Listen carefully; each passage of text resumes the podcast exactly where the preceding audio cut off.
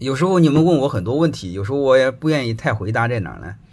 就是你们随便一问，这个没有用的。就是你们问我问题，你们有没有充分准备？